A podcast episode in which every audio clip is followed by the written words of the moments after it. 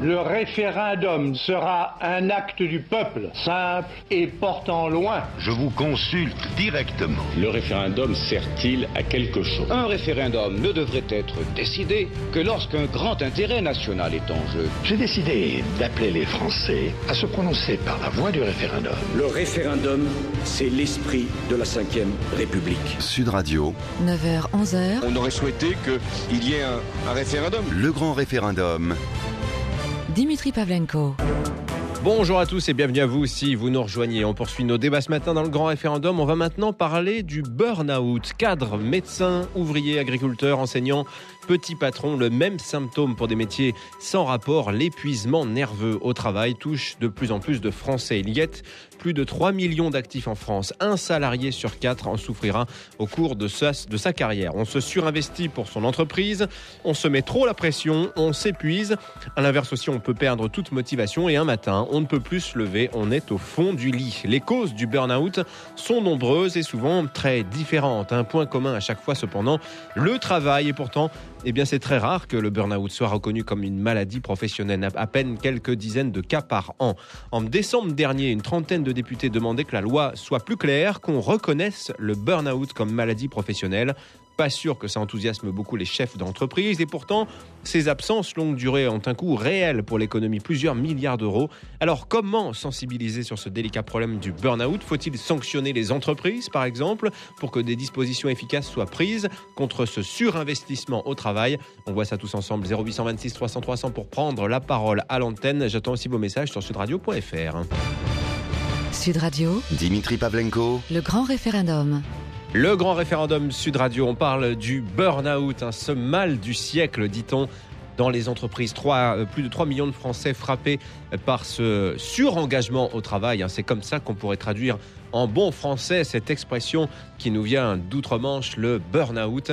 On va en parler avec nos invités ce matin, je vous les présente. Nous sommes avec Marie-Françoise Bechtel, députée du mouvement républicain et citoyen de l'Aisne. Elle est l'auteur de cette proposition de loi pour la reconnaissance du burn-out comme maladie professionnelle. Derrière elle, une trentaine d'autres députés. Nous sommes en ligne également avec Jean-Claude Delgen, directeur général du cabinet Technologia, qui évalue et prévient les risques professionnels. Bonjour Jean-Claude Delgen. Bonjour. Burnout, mal du siècle, votre cabinet Technologia, on le connaît, hein, c'était lui qui était intervenu notamment chez Orange lors de cette fameuse épidémie de suicide dont on a beaucoup parlé dans les années précédentes. Jean-Claude Delgen, vous avez fait un petit peu au cabinet Technologia du burn-out votre cheval de bataille pour davantage de reconnaissance. C'est assez mal connu. Il y a toujours ce débat entre ceux qui disent il faut en faire une maladie professionnelle, ceux qui vont répondre attention, il ne faut pas psychologiser non plus une, ce qui est en fait un mal du travail, de surengagement. On voit que de toute façon, on est tous assez inégaux face au burn-out, hommes et femmes, selon les professions aussi. Quelles sont les professions aujourd'hui, Jean-Claude Delgen, qui sont le plus à risque lorsqu'on parle du burn-out? Écoutez, dans l'étude que nous avions euh, que nous avons faite, euh, on s'aperçoit que les agriculteurs, euh, les chefs d'exploitation, c'est-à-dire les commerçants, les patrons de PME et les cadres sont les publics les plus concernés euh, ceci dit, on voit aussi que d'autres euh, publics professionnels commencent à l'être parce que nous avons une intensification euh, forte du travail dans nos sociétés avec une accélération des rythmes et surtout il y a de plus en plus la disparition des comment dire des, des moments sociaux de respiration, de reconstitution. Mm.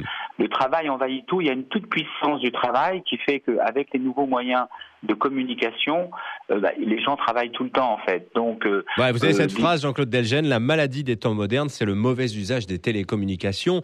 Le problème, c'est l'ordinateur, les mails, le téléphone portable. On ne connaissait pas le burn-out avant les nouvelles technologies? Non, le burn-out est un phénomène qu'on connaît depuis euh, très longtemps. Euh, Par exemple, au Moyen Âge, on parlait de, de- d'acédie pour les moines qui recopiaient les manuscrits. Ceci dit, aujourd'hui, le phénomène, c'est quoi? C'est qu'il a pris une, une ampleur considérable, et dans toutes les sociétés occidentales, pas simplement en France. En France, nous sommes à, à 12-13% de personnes exposées à un risque élevé de burn-out, euh, mais dans d'autres pays, le mal est encore plus prononcé, par exemple l'Allemagne. Vous voyez, donc, c'est un phénomène qui appelle des réponses. Or, aujourd'hui, le système tel qu'il est de prise en charge euh, de cette maladie aggrave le problème parce qu'on n'arrive pas à se faire reconnaître, euh, ou c'est très difficile, on va en parler avec Mm. Madame le député, mais il est très difficile de se faire reconnaître au titre de maladie professionnelle. Alors voilà, justement, là on entre dans le cœur du sujet. Ça va devenir un poil technique, mais vous allez voir que cette technique, elle est indispensable pour bien comprendre où se situe aujourd'hui le problème. Marie-Françoise Bechtel, bonjour. Bonjour. Députée MRC de l'Aisne, auteur euh, de cette proposition de loi. Non, non, non. enfin, ce n'est pas une proposition de loi, c'est un appel alors, c'est un. Alors, tant pour moi, écoutez. Hein, et je suis en train de travailler justement à transformer cela mm. en amendement en réalité, puisque nous mm. avons des lois dans lesquelles on peut nicher cette réforme. Voilà. Alors, le, le fait est aujourd'hui qu'il y a un problème de reconnaissance du burn-out qui n'est pas inscrit au tableau des maladies professionnelles. Aujourd'hui, euh, en gros, c'est euh, on est on a on souffre de burn-out comme on souffre d'une grippe aujourd'hui, donc avec un arrêt de travail pris en charge par la sécurité sociale. Et alors, et alors, vous dites en final, c'est complètement pervers comme système parce que ça exonère de toute responsabilité celui qu'on doit questionner, c'est-à-dire le travail et, in fine, le chef d'entreprise derrière. Et c'est là que ça coince, parce que là, du coup, on arrive sur un débat compliqué qui va mettre en jeu les partenaires sociaux. Marie-Françoise Bechtel, pourquoi est-ce qu'il faudrait aujourd'hui faire peser la responsabilité du burn-out au chef d'entreprise? D'abord, vous avez bien résumé la situation. Ensuite, lorsqu'on parle des chefs d'entreprise, on ferait mieux de parler des chefs des administrations. Ça peut s'appliquer aussi au public. Mmh. Euh, lorsqu'on parle des chefs d'entreprise, il n'y a pas que les chefs d'entreprise qui sont en cause, puisque vous l'avez bien rappelé, d'autres actifs peuvent être menacés de burn-out, comme des chefs d'exploitation, de petites exploitations, agriculteurs, etc. Simplement, la masse des salariés, notamment dans l'entreprise, est telle qu'il m'a paru légitime de commencer par cet aspect du problème. Et eh oui. Parce que les euh, enseignants sont aussi une population bien sûr, souvent frappée de burn-out. Il y a les médecins urgentistes, je peux prendre encore cet exemple. Donc, euh, tout d'abord, je remercie le cabinet Technologia d'être, euh, d'avoir pris contact avec moi quand j'ai lancé cet appel, de manière à ce que nous puissions articuler des solutions concrètes. Et je pense qu'ils ont fait un excellent travail. Voilà, et c'est sur la base de ce travail que je vais faire des propositions, en effet. Voilà, disons, parce que vous, ça fait six mois, du coup, depuis votre appel, lancé en octobre 2014. Non, non, non, non, pas du tout, c'était fin décembre, juste avant Noël. Euh, oui, bah écoutez... Ça fait donc pas six mois. J'ai, bah, pratiquement, hein, à quelques jours près, disons, Marie-Françoise Bechtel, que vous travaillez... Bah, six mois, pour moi, ça fait fin juin, excusez-moi. Comment, alors comment, justement, dans ce cas-là, euh, puisque, quels sont l'état des forces en présence, si je puis dire, Marie-Françoise Bechtel, puisque ce débat qu'on a aujourd'hui sur la reconnaissance ou non du burn-out comme maladie professionnelle ressemble un petit peu à celui qu'on a par exemple autour du compte pénibilité. Il y a mmh. une réticence, on peut dire, de la part du côté des partenaires sociaux, des chefs d'entreprise, à prendre leur part de ces responsabilités sociétales aujourd'hui. L'état des forces en présence, qu'est-ce qu'on peut dire que d'un côté, ces syndicats contre patronat dans ce combat-là? Non, je ne crois pas que nous en sommes pas là, que nous en soyons là ou pas encore là. Hmm. Je, ne, je ne suis pas d'accord avec votre comparaison sur le compte pénibilité, parce que le patronat récuse dans le compte pénibilité, c'est la complication euh, très grande de, de, la tenue de ce compte. Hmm. Là, il ne s'agit pas de complication, ça serait même plutôt une simplification. J'explique pourquoi. Si vous reconnaissez, comme vous l'avez bien dit, un burn-out comme euh, maladie, la caisse euh, primaire d'assurance maladie joue, joue son rôle et prend en charge les congés maladie, d'accord? Mais si vous le reconnaissez directement comme une maladie professionnelle, c'est une autre caisse qui est le régime des maladies professionnelles d'accident du travail, largement, euh, très largement et même majoritairement euh, financé par les employeurs, qui prend le relais. Donc c'est très simple, ça ne, ça ne donne aucune obligation de paperasserie, si je puis dire, mmh. à l'employeur. Alors, on a l'impression qu'en réalité, euh, l'enjeu autour de cette reconnaissance du burn-out comme maladie professionnelle n'est que comptable. Symboliquement, tout de même, euh, faire passer euh, l'indemnisation du burn-out à une caisse qui est financée par, par les entreprises, symboliquement, c'est très fort. Et c'est là-dessus que se situent aujourd'hui les réticences des chefs d'entreprise, Marie-Françoise Bechtel. Qu'est-ce que vous leur répondez? Alors avant les réticences, il faut, il faut quand même savoir si on entre ou pas dans un circuit, on va faire cette proposition. Je pense que le ministère a évolué dans la question, sous la pression, je pense, de notre appel, des contacts que nous avons eus avec lui. Le ministère a évolué et je crois que maintenant, il avance plutôt vers l'idée de faire quelque chose. C'est quand même pour moi un acquis très important. Donc les six mois qui ne sont pas six mais cinq dont vous avez parlé ont été consacrés à cela, il faut bien le voir. Parce qu'on peut lancer un appel et puis dire tout ça est très mal et puis euh, on s'arrête là. On peut aussi lancer un appel et dire je veux absolument arriver à une solution. C'est mmh. mon état d'esprit. Et mmh. c'est pas toujours l'état d'esprit de ceux qui lancent un appel. C'est ce que je voulais dire. Donc on n'en est pas encore au stade de la réponse. Mais il faut bien voir qu'en termes de euh, reconnaissance de la maladie, c'est indolore pour l'employeur. Hmm. Simplement, on est financé par une branche plutôt qu'une autre. Deuxièmement, la branche maladie accident du travail est bénéficiaire, alors que la caisse préance d'assurance maladie qui pèse sur nous tous français est hmm. déficitaire. Donc déjà, oui. quelque chose que tout le monde peut comprendre. Bien, Alors, oui. Donc l'état d'esprit, euh, l'état d'esprit des employeurs, vous savez, c'est pas moi qui négocie avec eux, mais je pense, et je l'avais dit dans cet appel, je pense fortement que, in fine, tout ça est pour le bien de l'entreprise, parce qu'une entreprise qui traite correctement ses salariés n'a pas de burn-out. Et je parle des petites comme des grandes. hein. Vous avez cité à juste titre le cas d'Orange, qui est un véritable pur désastre. C'est presque un cas d'école. Donc une entreprise qui traite bien ses salariés n'a pas de problème de burn-out. Par conséquent, la production se fait dans de bien meilleures conditions. D'ailleurs, le cabinet technologie avait, je crois, chiffré le gaspillage, Eh y oui. compris pour l'entreprise Oui. tenante au burn-out. Donc, c'est bien l'intérêt bien compris de tout le monde. Maintenant, avons-nous un patronat qui comprend les choses euh, d'une manière euh, euh, qui ne soit pas au ras de terre? C'est la question qui sera posée, bien sûr. Alors Jean-Claude Delgène, justement, Marie-Françoise Bechtel évoquait le coût pour l'entreprise, pour les entreprises, le coût social aujourd'hui du, du burn-out que vous avez chiffré. Alors quel est le montant aujourd'hui de ce coût? Comment êtes-vous parvenu d'ailleurs à ce chiffrage? Le chiffre et, et la, et la méthode? Écoutez, la question du chiffre est compliquée parce que comme il n'y a pas de reconnaissance en maladie professionnelle, il n'y a pas de statistiques, donc on ne sait pas vraiment combien. Vous dites il 2 y à a 3 aujourd'hui. milliards. Vous dites 2 à 3 milliards. Voilà. Euh, plusieurs chercheurs disent ça, comme Philippe Zabiesca, qui son livre sur euh, euh, dernièrement, il n'y a pas que moi. Euh, en fait, on estime par corrélation avec, par exemple, la Belgique, où il y a à peu près 11 000 personnes qui sont euh, en fait aujourd'hui concernées directement par un syndrome d'épuisement professionnel. Donc, on fait des corrélations, on arrive à des chiffres, mais on n'a pas de statistiques évidentes. Mais si vous me permettez, je voulais préciser un point. La question de la reconnaissance est, une, est essentielle en matière de prévention. Pourquoi? Quand quelqu'un tombe en épuisement professionnel, il sort par la petite porte. Il est malade, personne ne parle de sa maladie, puisque en fait, elle est couverte par le secret médical. Voilà, et donc euh, la personne part euh, pour des mois et des mois, parfois elle ne revient pas, et on passe à autre chose. On ne questionne pas les facteurs organisationnels et managériaux qui sont à l'origine du problème. Or, si la personne est est reconnue en maladie professionnelle, eh bien, il y a une discussion qui s'instaure au sein de l'entreprise. On va discuter avec les délégués du personnel, avec les membres du CHSCT, avec la médecine du travail, avec les dirigeants. On va chercher la cause et on va effectivement régler les problèmes.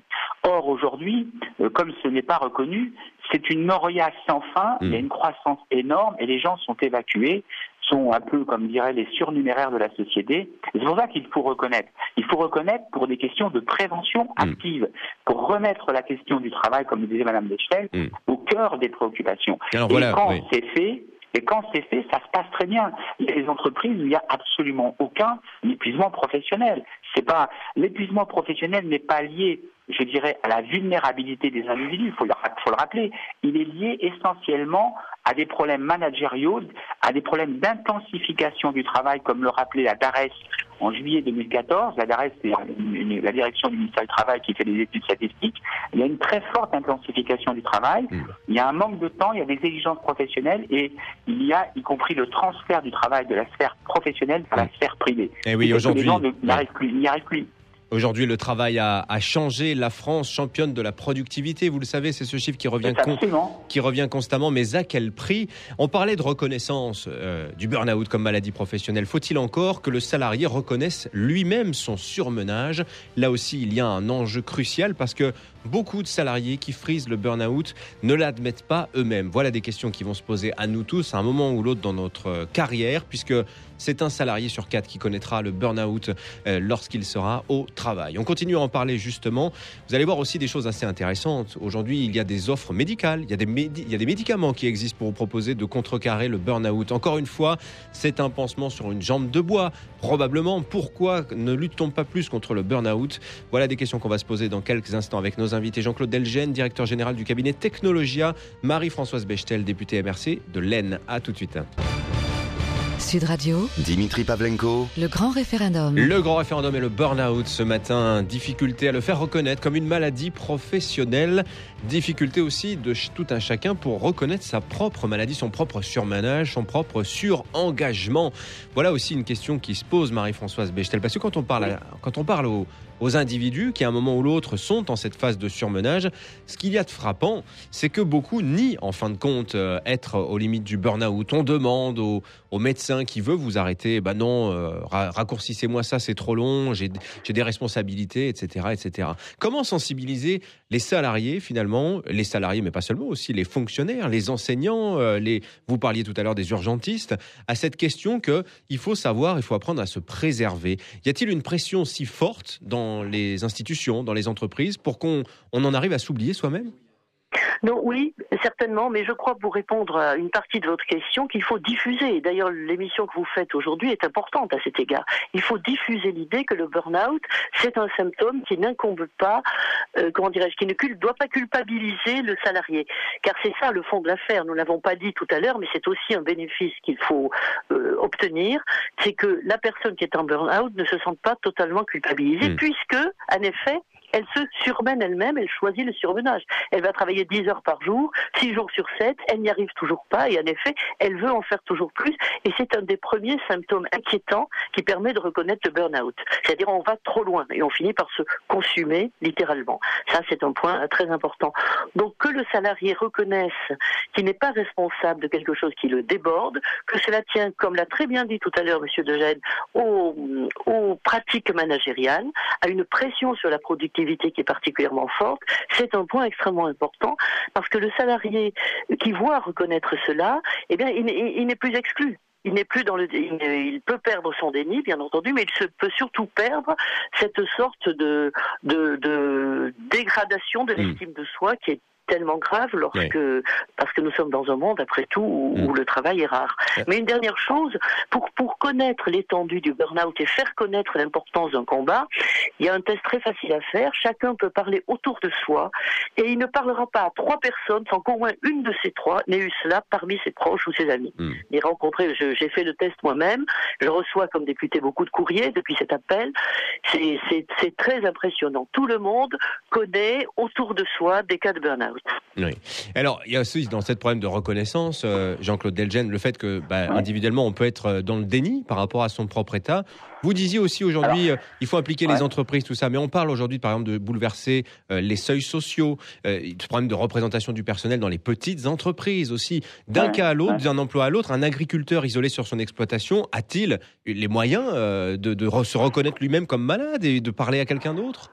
Alors, plusieurs questions que vous posez là qui sont intéressantes. La première, c'est qu'il faut on ne peut pas comprendre l'épuisement professionnel en France et sa forte croissance si on ne comprend pas euh, l'effet massif du chômage, de la précarité, parce que les gens qui sont en poste euh, ont, disons, une peur de, de perdre leur emploi et donc s'investissent euh, pour beaucoup d'une manière très importante. Donc, il y a un chômage de masse et de longue durée qui pèse sur, hmm. euh, sur en fin de compte, euh, l'engagement professionnel. Oui, des recruteurs, des recruteurs reconnaissent d'ailleurs qu'ils ont tendance à plutôt choisir un candidat qui va présenter une forme de prédisposition au burn-out d'une certaine manière. Absolument, oui, c'est ce qu'on appelle les profils A, euh, les gens qui sont très engagés professionnellement. Donc ça, c'est la première chose. La deuxième chose, et vous avez tout à fait raison, il faut apprendre à mettre le travail à distance. Pourquoi? Est-ce qu'on peut dire aujourd'hui à ceux qui nous écoutent, c'est que lorsque l'on travaille trop, à un moment donné, on travaille mal et on joue contre ses propres intérêts.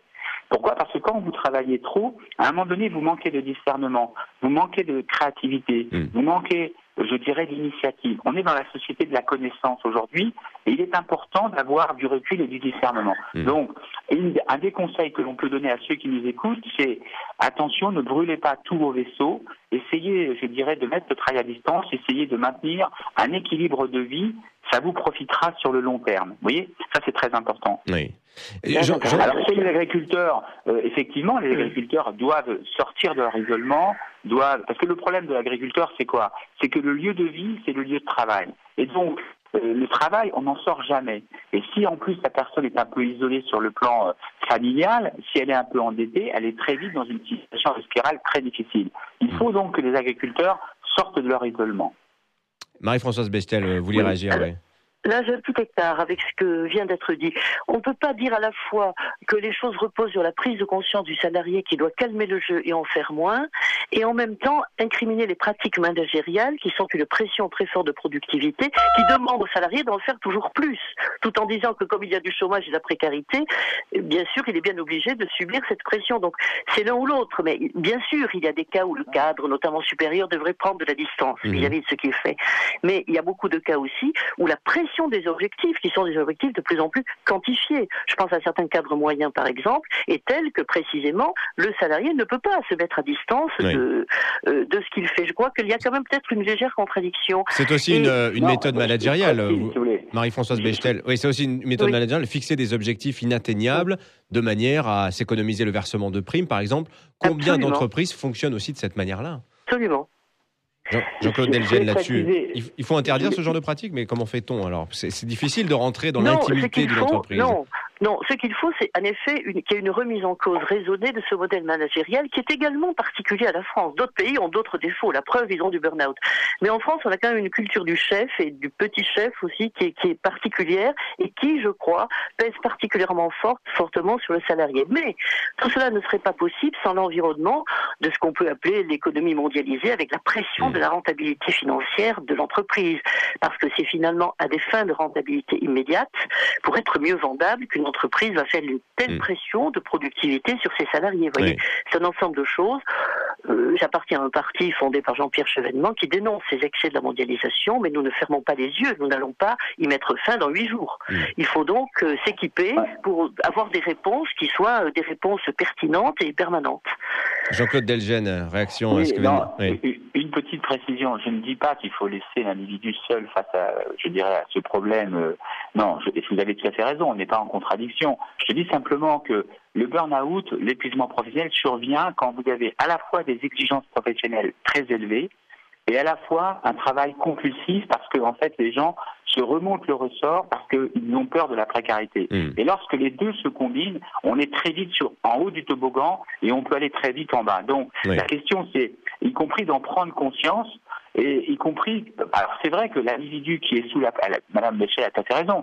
Si vous avez une pression euh, euh, à rentabilité de court terme, ce qu'on appelle la DPO, direction par objectif, c'est très difficile de se soustraire à cela. Bien sûr. Mais euh, il faut effectivement arriver euh, quelque part dans un, y compris euh, collectivement, à poser les vrais problèmes d'un travail sain, c'est-à-dire Oui. le travail euh, qui permet de, s'accomplir. Mais comment euh, dire ça pas- Comment dire ça, Jean-Claude Delgen, à son, à son patron? Je pense à, à des cadres qui peuvent nous écouter en ce moment, qui se disent c'est bien beau tout ça, mais moi, Oui. comment je vais dire à mon patron tes objectifs Je ne peux pas les tenir, euh, ma santé est en jeu, j'ai pas envie de mourir c'est trop très jeune. important. Ouais. C'est pour ça que c'est très important de reconnaître. Pourquoi Parce qu'aujourd'hui, aujourd'hui, comment ça se passe? Pour reconnaître, il faut à la fois euh, donc que la personne qui est victime aille vers le médecin conseil de l'assurance maladie, dépose un dossier qui est très compliqué, Oui. euh, démontre, démontre qu'elle va avoir un taux prévisionnel Oui. d'incapacité professionnelle permanente Oui. de 25%. Non, mais ça veut dire qu'on se 25. reconnaît comme, handicapé. C'est très très dur. Il faut surmonter une honte. Absolument. euh, c'est- Vous comprenez bien. Si on vous arrache la main, si on vous arrache la main, vous allez avoir un taux d'incapacité professionnelle de 20%. Là, pour les maladies psychiques, on demande 25%. C'est-à-dire que c'est très élevé. Ce sont des gens qui sont vraiment euh, Mm. très mal. Vous voyez ce que je veux dire? Oui. Donc, pour moi, il est essentiel de baisser. Une des mesures que pourrait prendre le ministre aujourd'hui, Oui. le gouvernement, ça serait de supprimer le seuil comme en Suède. En Suède, il n'y a pas de seuil, tous les gens qui sont victimes voient leur dossier examiné. D'accord. Marie-Françoise Bechtel, comment surmonter ces, obstacles pratiques hein, C'est vrai pour euh, que d'une part, euh, alors vous me passerez l'expression, mais la résistance s'organise dans les bureaux, euh, qu'on fasse avancer cette cause-là quand, tout le monde est à un Oui. moment ou l'autre. Oui. euh, c'est dur d'aller voir Alors- son chef et lui dire attention, je frôle le burn-out, tu as en face de toi un handicapé potentiel. Alors, il y a plusieurs choses. Mais déjà, si on change la loi sur le, de manière qui est, qui est- à laquelle nous sommes en train de réfléchir activement et dans laquelle le ministère est impliqué d'ailleurs à ce stade, si nous changeons la loi, nous donnerons le signal que précisément le burn-out devient autre chose qu'une simple maladie comme d'autres, c'est une maladie reliée à l'emploi et la profession. Et je pense que cela conduira à une réflexion sur l'organisation même de l'entreprise. Ça, c'est la première chose. La deuxième chose, c'est de bien diffuser les réalités de ce que nous sommes en train de faire, la réalité de, ce problème. La troisième chose, c'est de prendre la mesure de la complexité quand même. On a parlé d'agriculteurs isolés, euh, surtout isolés. Euh, il y, a, des choses qui peuvent être faites. Par exemple, la loi sur l'agriculture euh, qui a été votée l'an dernier prend en compte le cas de l'éleveur isolé, vers lequel elle a transféré un certain nombre de mécanismes et de et d'aides financières, ce qui a mmh. d'ailleurs dérangé les plus gros agriculteurs qui considéraient que peut-être plus de financement devait leur revenir. Il y, a, il y a quand même des aides qui peuvent être apportées par la sphère publique. Il faut mmh. que la puissance publique prenne, prenne conscience et prenne la mesure du problème. Je crois que c'est ce qu'elle est en train de commencer à faire. Et puis, je voudrais dire que nous avons lancé dans, dans ce pays depuis trois ans de grandes négociations quand même entre patronat et syndicats. Mmh sous le nom d'accord national interprofessionnel et plus généralement de dialogue social. Je pense que c'est un sujet qui doit entrer dans le dialogue social. Et c'est au-delà de la loi qui doit changer, je crois, il faut, euh, avec, on aura donc des règles plus claires, des possibilités d'entrée dans la maladie professionnelle plus réelles. Ça fera réfléchir un peu tout le monde, mais au-delà, il faut qu'il y ait une réflexion, je dirais, non punitive, mais constructive et qui débouche sur quelque chose. Et eh oui, alors voilà, effectivement, en faire entrer ce débat sur le burn-out dans la sphère du dialogue social entre les partenaires sociaux, voilà qui s'annonce euh, quand même long, euh, long et compliqué. Euh, j'évoquais quand même tout à l'heure Jean-Claude Delgen.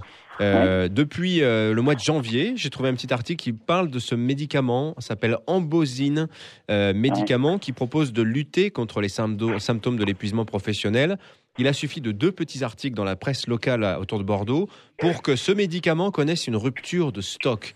Il y a un marché du burn-out aujourd'hui, Jean-Claude Delgen. Ah, comme le disait Madame la députée tout à l'heure, il y a une situation. Euh, euh, c'est pour ça que, euh, je veux dire, on peut pas, on peut pas ne pas rien faire. Il y a une telle situation aujourd'hui dans l'économie réelle, dans la société réelle. Alors, je sais pas si les dirigeants aujourd'hui connaissent vraiment ce qui se passe vraiment au fond, de, au fond, dans les familles, dans les entreprises, euh, dans les dans les services publics, il y a nécessité de faire quelque chose. Il ne peut pas continuer comme ça. Hmm. Moi, tous les jours, tous les jours, j'ai des appels. Euh, on est euh, dans notre métier, nous sommes, nous faisons de la prévention des risques. C'est pour ça que nous avons été un peu curseurs dans cette dans cette démarche, hmm. parce que depuis des mois et des mois, on voyait monter des gens. Dernièrement, je vous raconte une histoire qui va parler à tout le monde je reçois un coup de fil euh, d'un monsieur que j'avais rencontré dans un colloque, il me dit je tenais à vous raconter ça. Et le garçon qui était à Paris, enfin un garçon il a 60 ans, il me dit voilà, à 3 heures du matin, je reçois un coup de fil de mon fils qui était à Nantes. Et mon fils à Nantes me demande de venir le chercher à 3 heures du matin. Il était en pleurs, il était épuisé. J'ai pris ma voiture, je suis allé le chercher, je l'ai sorti de l'entreprise. Vous, vous vous rendez compte, un garçon de 35 ans qui appelle parce qu'il est en épuisement professionnel total, il appelle son père qui a 60 ans qui est à Paris. Eh, eh bien, ce sont des situations comme ça qui arrivent. Le garçon était en épuisement professionnel depuis plusieurs mois. Et effectivement, euh, il était très mal. Il, était, il est resté six mois en dehors de, de l'entreprise. Voyez Exfiltration professionnelle pour euh, pour ce, ce, ce, jeune 35 euh, ans seulement frappé par le par le burn-out aussi aujourd'hui. Ben, c'est une situation d'ailleurs que la France n'est pas seule dans le monde. De nombreux pays aujourd'hui sont frappés par le burn-out, par aussi euh, eh bien son, son, son, miroir, si, si l'on peut dire, le bore-out. Vous êtes tellement démotivé, tellement vous vous ennuyez dans votre boulot, tellement de peu de perspectives de carrière que, eh bien, à votre tour, vous êtes frappé de cet épuisement professionnel. On continue à en parler. J'attends vos témoignages. N'hésitez surtout pas. Le standard de Sud Radio vous est ouvert. 0826 300 300. On lira quelques messages justement que vous nous avez postés sur les réseaux sociaux, Twitter, Facebook et sudradio.fr. À tout de suite. Sud Radio. Dimitri Pavlenko le grand référendum. Le burn-out est-il le mal des entreprises au XXIe siècle? Comment euh, plus en faire qu'il soit davantage reconnu? Autant par les entreprises Faut-il sanctionner ces entreprises? Piste euh, semble-t-il en partie évacuée, mais néanmoins, il y a aujourd'hui des voix qui s'élèvent pour dire que eh bien, les entreprises sont responsables de ces cas de burn-out. On parle aussi beaucoup en ce moment de bore-out, euh, l'épuisement par l'ennui. Alors, est-ce qu'on voit pas de l'épuisement professionnel un peu trop partout, Marie-Françoise Bechtel, aujourd'hui Il y a cette mode aujourd'hui de parler du burn-out. L'épuisement par l'ennui, c'est véritablement fondé d'en parler aujourd'hui? Oui, je pense que ça a toujours existé. Je pense que, au contraire, les travaux non mornes et répétitifs étaient certainement beaucoup Mm. plus, beaucoup plus répandus qu'il s'agisse des travaux des champs ou de travail à la chaîne, à l'usine. Ouais. Autrefois, simplement, le travailleur avait un degré d'exigence moins élevé et la diffusion médiatique euh, n'était pas la même.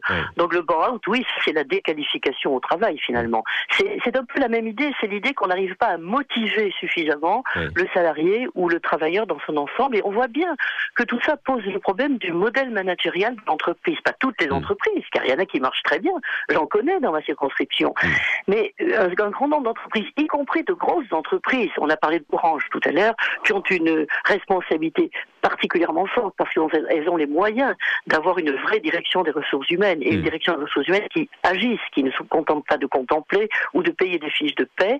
Tout cela doit être mis, voyez-vous, dans ce que j'appellerais quand même, euh, peut-être sans doute même la Oui. négociation des partenaires sociaux. Alors je lisais, euh, Jean-Claude Delgen, euh, les rapports que vous Ouais. publiez sur le burn-out, avec des choses quand même assez stupéfiantes. Alors d'abord, je vous lis le message que nous a posté Kelly, qui nous dit « J'ai été frappé de burn-out. Quand c'était le cas, à la moindre contrariété, je pouvais me mettre à hurler ou à pleurer ou quitter une pièce, comme ça, des, des- comme ça, des symptômes extrêmement euh, euh, spectaculaires.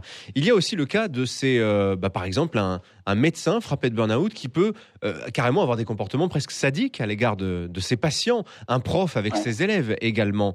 Alors, il y a des signes extérieurs de burn-out. Il y en a d'autres aussi, ça se joue, c'est en se renfermant sur soi-même. Comment on peut aider un collègue à détecter son burn-out? Est-ce que c'est toujours si visible que ça? Vous avez différents symptômes hein, qui peuvent euh, qui peuvent apparaître euh, avec euh, la montée de l'épuisement professionnel.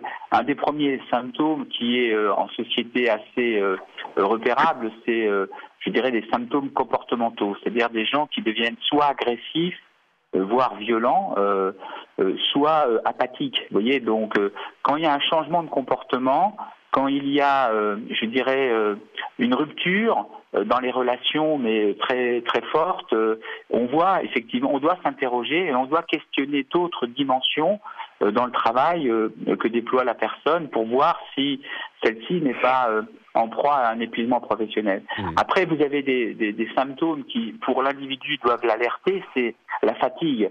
Le corps est bien fait. Lorsque vous êtes fatigué, vous dormez une bonne nuit, deux bonnes nuits, vous récupérez. Oui. Quand, euh, après plusieurs nuits, vous êtes euh, fatigué le matin, ça doit être une inquiétude et il faut effectivement faire en sorte de d'aller consulter et de se reprendre en main pour éviter de, de glisser dans le burn-out. Mm.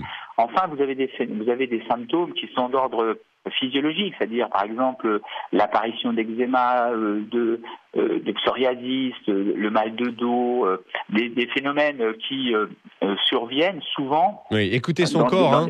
Quand on en a plein le voilà, dos, on a mal au dos généralement. Le corps est- voilà, vous avez tout à fait raison. Le corps nous donne des indicateurs, des indices. Il faut les suivre et il faut se, se préserver. Vous savez, Oui. la santé, c'est ce qu'il y a de plus cher. C'est ce qui nous permet d'appréhender tout le reste. Le Oui. jour où on l'a perdu, on s'en on on mord les doigts. Oui. Alors, la question qu'on pourrait se poser pour aller plus loin, être un petit peu provoquant finalement, est-ce que le tra- travail n'est pas le problème? Est-ce que travailler est une maladie quelque part? Est-ce que ce n'est pas l'issue euh, fatale de tous ceux, tous ceux qui travaillent à un moment ou à un autre? Alors, pour répondre à cette Oui. question, si vous voulez, il faut savoir qu'un certain nombre de travaux sont encore très pénibles aujourd'hui. On en parlait tout à l'heure avec la pénibilité.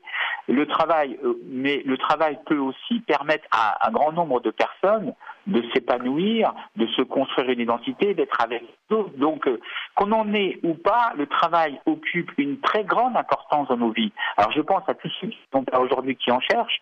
Je pense à ceux qui en ont, qui sont menacés. Oui. Et je pense à ceux, en fin de compte, pour qui Hmm. et je dirais c'est une vocation, un plaisir. Mais Oui. de toute façon, le travail est une activité humaine par excellence. Alors, on, on parle aussi, on- voilà, le travail, l'épuisement par le travail, euh, l'épuisement aussi dans le chômage aussi, ça, ça existe aussi. Il y a des cas de burn-out chez des demandeurs d'emploi. Chômage, ça vient du latin comare, ça veut dire se reposer quand il fait chaud. Euh, non, mais c'est- vrai. Pardonnez-moi de rappeler ça. J'ai trouvé ça assez, assez étonnant. Mais il y a ce stress aussi généré par euh, cette pression du chômage. Quand on a un emploi et écoutez- qu'on a peur de le perdre, quand on est dans le chômage et qu'on n'arrive pas à en retrouver aussi. Pour tomber du train, comme on dit, pour remonter dans le train, c'est un travail à temps plein. Hmm. Euh, c'est un travail qui est, y compris, très usant. Euh, euh, c'est- vraiment très difficile aujourd'hui de retrouver un job en France. Hein. Euh, et même y compris pour des gens qui sont très qualifiés. Euh, il faut comprendre cette, cette difficulté quand on a un job, euh, qu'on le perd, de Mm. remonter après dans le rythme. Donc, on peut effectivement, euh, par une activité débridée pour Mm. retrouver un job, euh, effectivement être très mal. Oui. Alors, Marie-Françoise Bechtel, je lisais avec euh, un petit sourire au coin des lèvres quand même cet article publié par le Figaro il y a quelques temps de cela qui nous racontait que le personnel de la BCE, la Banque Centrale Mhm. Européenne, était guetté par le burn-out, cette si puissante institution euh, qui, où l'on se plaint hein, que de surcroît de travail, signes d'épuisement multiples. Euh, voilà, disons qu'on peut dire qu'à tous les étages de la fusée, aujourd'hui, le burn-out frappe. Hein. Oui, tout à fait. Mais auparavant, je voudrais réagir sur ce qui vient d'être dit. Moi, je crois, je vais encore plus loin que l'a fait M. Belgen. Je crois que Mm. le travail est une valeur, Mm. une vraie valeur pour tous dans notre société. J'irai même encore plus loin.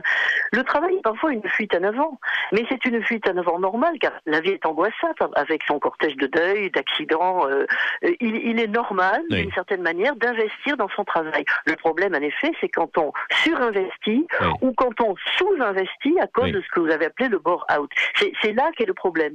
Comment garder le travail comme valeur centrale pour l'individu moderne? Je crois pour ma part que c'est le cas. Mm. Mais comment faire que le travail ne dévore pas l'individu, si Oui. je puis dire, par le haut ou par le bas? Car les a- chômeurs dont on- vous avez parlé, Oui. j'en rencontre dans ma circonscription. Et c'est vrai que quand vous avez 50 ans, que vous savez faire un certain nombre de choses et pas d'autres, même si on vous reforme, que vous n'avez pas de travail à proximité, euh, pas vraiment beaucoup d'argent non plus pour prendre l'autoroute et aller en chercher loin, il est normal que vous soyez rongé par cela. Ouais. J'ai d'ailleurs un grand centre de la souffrance dans la ville de Soissons, dont je suis l'élu, et le directeur de ce centre, qui est un très gros centre en France, qui traite toutes les sortes de sous formes de souffrance, me disait que depuis quelques années, en réponse à une question que je lui posais, la première cause de consultation, c'était ce qu'il appelait la souffrance au travail. Hmm. La souffrance au travail. Alors, alors c'est étonnant. pardon, j'ai pas répondu sur la BCE. Oui. Je ne suis pas étonné que les personnels de la BCE ait de la souffrance au travail parce que c'est une institution neuve sur laquelle la pression est forte puisqu'elle est censée maintenir euh, euh, l'euro et Dieu sait que ce n'est pas une tâche facile. Et, et ce qui se passe aussi, c'est que le, le- le président de la BCE, Monsieur Mario Draghi, a pris des mesures volontaristes très fortes pour arriver à ce que l'euro soit mieux ajusté vis-à-vis du dollar, ce qui est très important pour nos exportations. Et je pense que ce changement de philosophie a dû peser sur les personnels. Je Hmm. peux faire cette hypothèse. Ah oui, quand l'exemple vient d'en haut, c'est vrai. Alors ça, Jean-Claude Delgen, vous le rapportez beaucoup dans vos rapports. Euh, les chefs d'entreprise qui sont souvent frappés par le burn-out et qui du coup sont d'une euh, sont Oui. d'une grande intolérance envers leurs collaborateurs. Moi, je Oui. comprends pas que tu veuilles pas bosser 60 heures semaine. Moi, je Oui. le fais bien après tout. Oui. Je me sacrifie sur l'autel du travail. Oui. Pourquoi on fait pas Oui. comme moi? Oui. Ouais, tout à fait. En fait, ce qu'il faut comprendre, c'est que les chefs d'entreprise euh, euh, qui s'investissent énormément dans le travail en tirent aussi des émotions positives euh, fortes. Bon, je parle même pas de la question de la rémunération, mais la question du statut, la question Oui. de la gestion du temps. Et donc, euh, à partir du moment où vous avez ce- cette possibilité-là, vous pouvez beaucoup plus facilement vous reconstituer. Et d'ailleurs, on a comparé, nous, euh, l'état d'épuisement professionnel d'un chef des chefs d'entreprise, des chefs de PME avec les cadres. Et on s'aperçoit que les cadres, euh, en fait, le matin, sont plus fatigués que les chefs d'entreprise. Pourquoi? Parce que la fonction d'entrepreneur, quelque part, Mmh. revigore, régénère. euh, donc, on pourrait dire créer des entreprises pour éviter le burn-out quasi- quelque part. Parce que c'est aussi une des fonctions, je dirais, qui permet à l'individu de se construire. Oui. Bon, Le alors, pouvoir tient en forme, quoi, certains- si j'ai bien compris. c'est Certains ça chefs d'entreprise, Oui. par contre, rencontrent des difficultés parce que euh, quand vous avez un dépôt de bilan, quand vous avez des problèmes de trésorerie, etc., là, ça, là, ça devient tr- très critique. Vous voyez ce que je veux dire? Mais en ligne générale, le fait d'être dans un poste de commandement vous permet de générer euh, une reconnaissance, des émotions positives qui, qui vous permettent de vous reconstituer Oui. Euh, plus facilement. Alors, on parlait des scopes dans l'émission précédente, euh, Jean-Claude Delgen, Marie-Françoise Be- Bechtel, les scopes où le salarié actionnaire prend le pouvoir. Oui. hein, c'est, euh, Oui. c'est, c'est, c'est ça le principe un petit peu d'une scope Ouais, finalement. ouais, ouais, Le, fait de détenir un peu de pouvoir dans son entreprise, quelque part, euh, Oui. permet de mieux encaisser finalement, Marie-Françoise Bechtel. Bien il, y a, sûr, il y a cette bien fonction sûr. psychologique. Et c'est pourquoi il faut être tout à fait en faveur de ces formules qui impliquent tout ce qui implique le salarié. Car encore une fois, l'entreprise, c'est pas d'un côté les. Quand on dit l'entreprise, ça ne veut pas dire les patrons. L'entreprise, c'est un monde à soi tout seul, comportant les salariés et les dirigeants. Mais plus le salarié est impliqué dans la direction de l'entreprise, plus les choses, bien sûr, se passent bien pour lui. C'est la raison d'ailleurs pour laquelle, dans mon mouvement, le MRC, nous militons pour baisser les seuils de représentation dans l'entreprise, qui obligent à faire connaître les objectifs de l'entreprise, éventuellement ses problèmes, le plus en amont possible euh, aux salariés, et même si l'entreprise n'est pas n'est pas de taille importante. Mais je voudrais euh, signaler une autre piste, qui est d'ailleurs le futur combat auquel je vais me, me vouer lorsque le burn-out sera sur les rails de manière législative. Et cette piste qui est liée au burn-out, c'est le télétravail. Le télétravail, travailler Car on depuis peut chez soi. positiver- Oui, oui. Vous avez justement souligné, si vous voulez, le- l'importance du numérique dans la vie. Et c'est vrai qu'avec le numérique, vous êtes suivi partout. Hein et donc, vous travaillez davantage. Vous Il n'y a pas ce risque pas, de euh, confusion de la vie privée euh, et de la vie voilà, chez soi il y a un risque de confusion. Mais le télétravail est quand même une piste très intéressante. Je crois qu'un cabinet américain a chiffré ça à des économies considérables. Si vous regardez les difficultés de trajet, notamment en région Île-de-France, mais pas seulement, Mm. la longueur des trajets, la difficulté, euh, y compris avec les, les- éventuellement les grèves, les difficultés qu'on peut avoir euh, sur le, le- sur le trajet lui-même. Si vous regardez le temps que le salarié pourrait passer raisonnablement devant son ordinateur au lieu de passer une heure et quart dans le RER, que- ou, ou en voiture à faire la queue et à payer un péage d'autoroute, je pense que si on multipliait le télétravail dans l'entreprise à une dose Eh oui. raisonnable, bien C'est sûr, hein, qui doit être négociée, Oui, C'est dépend autant de- temps Voilà. passé euh, dans, dans- dans- avec en, en, en- en état d'esprit le travail en toile de fond, euh, autant de temps passé en moins dans, dans, son voiture, dans sa voiture ou dans les transports en commun. Et Voilà. passer en plus, si je puis me permettre aussi en famille, parce que dans les salariés, il y a beaucoup de femmes, et les femmes ont tout de même, sont en première ligne dans la garde des enfants. Eh oui, c'est vrai. Les temps modernes de Chaplin, hein, c'était le travail à la chaîne. Les temps modernes, euh, nous, c'est le burn-out. On continue à en parler juste après la pub. Euh, je vous parlerai de, ce que, de ces groupes de parole qui se sont constitués outre-Atlantique, au Québec notamment, comme les alcooliques anonymes. On parle des workaholics anonymes, les travailleurs surmenés euh, qui se parlent entre eux pour euh, eh bien, comprendre leur mal. Ce, qui, ce genre de groupe de parole, est-ce que c'est faisable en France? On voit ça. Il y avait ce débat sur les 32 heures aussi il y a quelques temps. Les 32 heures peut-être piste pour lutter contre le burn-out. Voilà deux questions qu'on se posera euh, pour la fin de l'émission, juste après la pub. À tout de suite. Sud Radio, Dimitri Pavlenko, le grand référendum. Le grand référendum et le burn-out ce matin, ce mal du siècle aujourd'hui dans les entreprises. 3 millions de salariés, euh, de, de, tra- de- de travail, enfin de, de salariés ou de fonctionnaires frappés par ce mal, parce que la fonction publique n'échappe pas euh, à cette épidémie de burn-out qui frappe la France. Comment lutter efficacement contre le burn-out? Alors il y a ces groupes de parole qui se sont constitués ainsi au Québec. Jean-Claude Delgen, on appelle ça les, les workaholics anonymes. hein. Vous avez compris le jeu de mots. euh, C'est euh, entre l'alcoolique, euh, l'alcoolique du travail finalement, workaholic. C'est étonnant. Il y a un mot dans, chez les anglo-saxons pour désigner ça. Chez nous, on n'a pas encore trouvé, mais euh, trava- les travailloliques en fait, hein, des accros au travail aujourd'hui. C'est pas dans notre culture hein, ce phénomène de groupe de parole pour en parler en- entre soi, pour euh, euh, comprendre de l'expérience des autres ce qui nous frappe nous-mêmes. Euh, cela dit, c'est intéressant quand même. hein. Alors, à la fois, c'est pas dans notre culture, et à la fois, vous savez, quand les gens se réunissent pour, je dirais, par exemple, les alcooliques anonymes, euh, eh bien, euh, très souvent, on s'aperçoit que l'addiction de l'alcool est liée euh, à un surengagement au travail, à un épuisement professionnel qui monte. Vous voyez, parce que on n'en a pas parlé dans l'émission, mais euh, l'épuisement professionnel s'accompagne très souvent euh, de- d'addiction, euh, de, de prise de médicaments, de prise d'alcool, parce que on veut repousser ses limites. Vous voyez, donc euh, euh, on n'est pas loin du problème. Alors, moi, je suis tout à fait favorable à ces groupes de parole. Ils se mènent par- parfois, mais à travers les organismes syndicales qui organisent des réunions, ou à travers, y compris euh, comme vous le disiez tout à, comme le disait tout à l'heure euh, tout à l'heure Madame la députée, dans les centres de souffrance au travail où les gens se réunissent, il y a des associations qui permettent cela aussi. Vous voyez donc bon, ça se fait d'une autre manière, mais ça se fait quand même. L'important, c'est que l'individu puisse retrouver des marges de manœuvre Mm. vis-à-vis de lui-même et vis-à-vis de son entreprise en prenant conscience que sa santé, bon, c'est quand même très important. Alors, euh, encore une fois, ça ne change. Il faut changer les, modes d'organisation, les modes de management pour éviter euh, d'en arriver là. Mais il faut aussi que l'individu euh, comprenne que sa santé est primordiale, que c'est euh, Mm. ce qui détermine le reste. Alors, il y avait ce débat aussi, euh, Marie-Françoise Bechtel, relancé par la CGT il y a quelques mois. Il faudrait passer à la semaine de 32 heures, ce qui vraisemblablement ne changerait pas grand-chose. Le passage aux 35 heures n'a pas réduit la souffrance au travail, on pourrait dire même bien au contraire finalement. Oui, je crains d'être d'accord avec vous. Nous étions assez réservés sur les 35 heures, qui sont un progrès lorsqu'une grosse entreprise peut en effet donner les 35 heures à ses cadres. En mmh. gros, hein, c'est un progrès. Mais euh, ça n'a pas été un progrès dans beaucoup de travaux. 35 heures réelles, hein. voilà ce qu'il faudrait finalement. C'est 35 heures réelles, pas simplement déclenchement euh, des heures supplémentaires, passer ce seuil de 35 heures finalement. Voilà, c'est un autre sujet, mais il y aura quand même une pression accrue très probablement.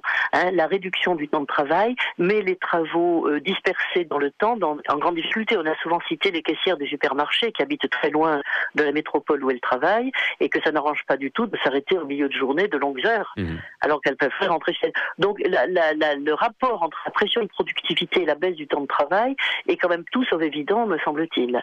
Quant au groupe de parole, c'est vrai que ce n'est pas dans notre culture, mais euh, tout ce qui libère la parole est, est excellent, bien sûr. Le problème, c'est que vous avez parfois des rivalités de bureaux entre collègues qui alimentent le burn-out et sur lesquels jouent parfois les instances supérieures. Et donc, vous allez être privé de ce groupe de parole sur, le temps de sur le lieu de travail parce qu'il faut bien voir que les phénomènes sont fins et complexes. Et oui, il y a l'organisation du travail où les services sont en concurrence les uns avec les autres aussi. Voilà. Hein.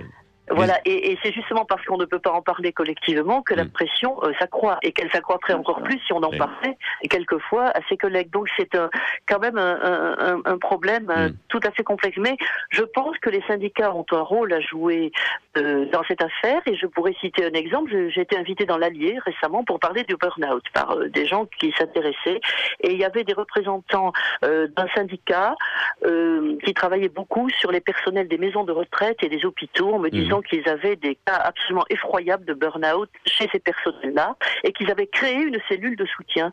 Alors, est-ce qu'il n'appartient pas, en effet, aux syndicats, dans l'entreprise et au-delà, de créer ces cellules de qu'on appelle ailleurs de parole, que hmm. nous pourrions appeler chez nous des cellules de, de, soutien et qui récolteraient déjà les, les eh qui récolteraient déjà les, les, difficultés et les reliraient précisément à l'organisation managériale de l'entreprise. En attendant peut-être un accord entre les partenaires sociaux sur ce projet de loi que vous portez, Marie-Françoise, cette proposition de loi que, sur laquelle vous travaillez, Marie-Françoise Bechtel, pour une reconnaissance professionnelle euh, du burn-out comme maladie professionnelle. Merci à vous, Marie-Françoise Bechtel, députée merci de l'Aisne, d'avoir été avec nous. Jean-Claude Delgen, également du directeur général du cabinet Technologia, qui s'occupe d'évaluation et prévention des risques professionnels. Un mot du grand référendum sur Sud Radio, eh bien, 88%, vous pensez qu'effectivement le burn-out est ce mal des entreprises au 21e siècle.